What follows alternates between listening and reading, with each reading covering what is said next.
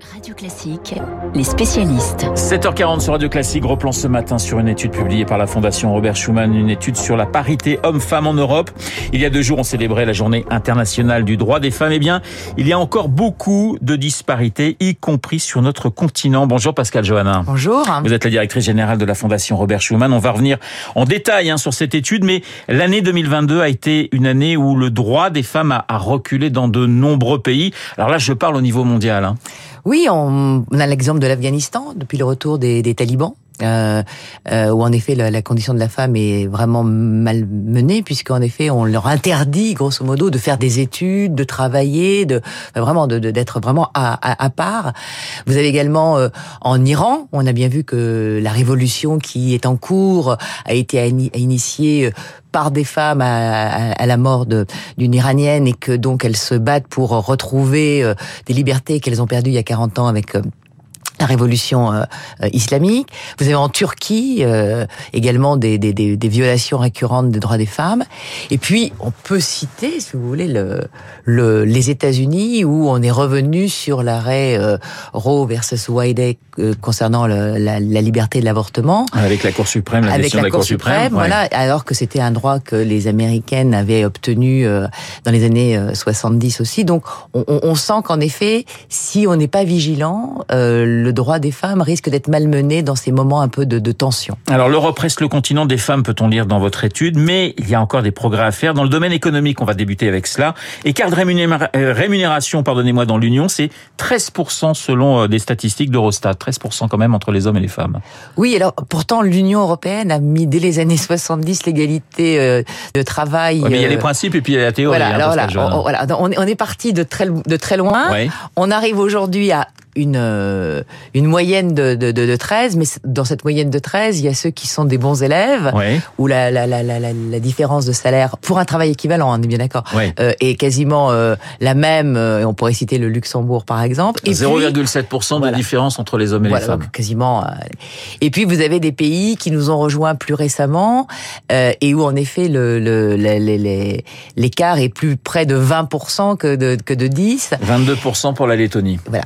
Et donc ça s'explique principalement par deux, deux, facteurs.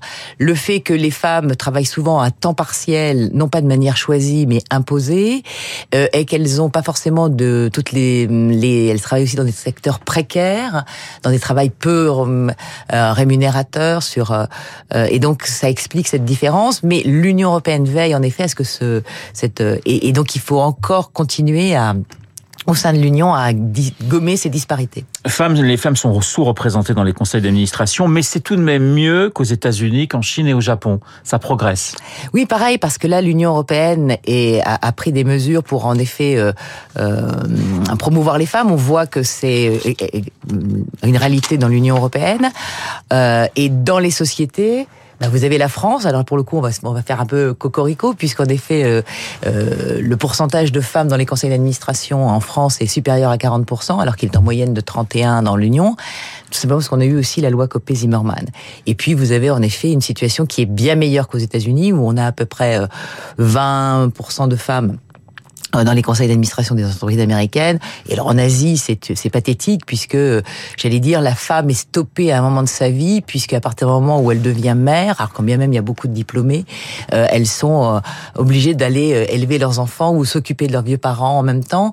Et donc elles, elles quittent le marché du travail et donc elles ne sont plus dans, la, dans les hautes sphères puisqu'elles quittent la, la vie professionnelle très jeune. En France, on est en, en, en, plein débat sur la réforme des retraites. Là aussi, c'est très intéressant ce qui se passe en Europe. Les pensions hein, de retraite, l'écart est quand même de 29% au niveau européen entre les hommes et les femmes. Bah, c'est toujours pareil, on voit. 29%. Oui, on, on, bah, c'est lié au fait que euh, les femmes s'arrêtent de travailler ouais, ce que pour, vous dire juste. Voilà, pour, pour, leur congé maternité, qu'elles occupent des emplois euh, plus précaires, qu'elles euh, travaillent à temps partiel, qu'elles mettent en parenthèse quelquefois leur vie professionnelle pour suivre leur mari s'il est muté ailleurs, etc. Donc ça se retrouve là, et on a aussi des différences. Mais sur l'âge de la retraite, là pour le coup, la France est très en retard, et on voit bien qu'elle est en retard à la fois sur les sur le sur le pension, mais également sur l'âge de départ à la retraite, puisque aujourd'hui dans le débat à la retraite, on est l'un des derniers pays à ne pas avoir euh, prolongé l'âge de la retraite, alors que tous nos voisins l'ont fait euh, de manière plus ou moins euh, rapide et, et longue. Maintenant, c'est 65 la moyenne, voire 67 dans certains pays. Pascal Johannin, en politique, ça progresse au niveau des instances européennes. On rappelait dans le journal de 7h30 que Ursula von der Leyen sera reçue d'ailleurs aujourd'hui par Joe Biden.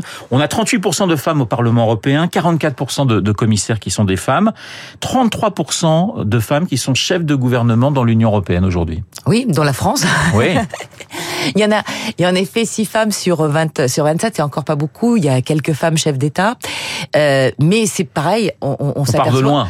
On part de loin. On s'aperçoit qu'au Parlement européen, en tout cas, il y a plus de femmes euh, en France, euh, de femmes françaises élues au Parlement européen qu'il n'y en a en pourcentage hein, euh, que dans l'Assemblée nationale ou au Sénat.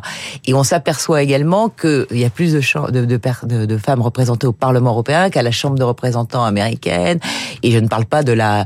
Vous aviez la photo tout à l'heure de, de, la, de la Chine euh, avec le Congrès où la, la, proportion de femmes dans, le, dans les institutions chinoises est, partie congrue. Alors grande disparité dans les gouvernements. En Espagne, on compte 61% de femmes. En Hongrie, simplement euh, 7. J'aimerais, il nous reste malheureusement que quelques secondes, qu'on parle de des nouvelles technologies. Vous souhaitez dans cette étude que les femmes investissent davantage les nouvelles technologies. Vous parlez presque d'autocensure. Oui, parce que les femmes, se... on, a beau essayer d'avoir des modèles comme Claudie Ignoret, par exemple, pour les carrières scientifiques. Il y, a, il y a en effet de nouvelles. Il y a Sophie Adno maintenant, mais on s'aperçoit que quand même il y a très peu de femmes qui vont dans les carrières scientifiques. Elles choisissent plus d'autres d'autres secteurs. Et sur l'intelligence artificielle, ouais. euh, qui, qui est en plein développement, il faudrait veiller à ce qu'en effet, elle ne soit pas faite que par des hommes avec les biais peut-être qui seraient euh, en effet un modèle uniquement euh, genré, et qu'en effet donc on permette aux femmes et qu'on incite les femmes à investir des domaines scientifiques pour qu'elles puissent en effet demain être partie prenante de ces nouvelles technologies et de ce nouveau monde qui se met en place pour qu'en effet il soit plus équilibré dans la version du monde et que ce soit pas seulement une vision masculine de la société qu'on ait quand on fait euh, ces euh, applications d'intelligence artificielle. Merci Pascal Johannin d'avoir répondu à mes questions. Pascal Johannin, directrice générale de la Fondation Robert Schuman. Dans un instant, Marc Bourreau et son journal imprévisible. On quitte l'Europe, direction les États-Unis pour les Oscars. Il est 7h47 sur Radio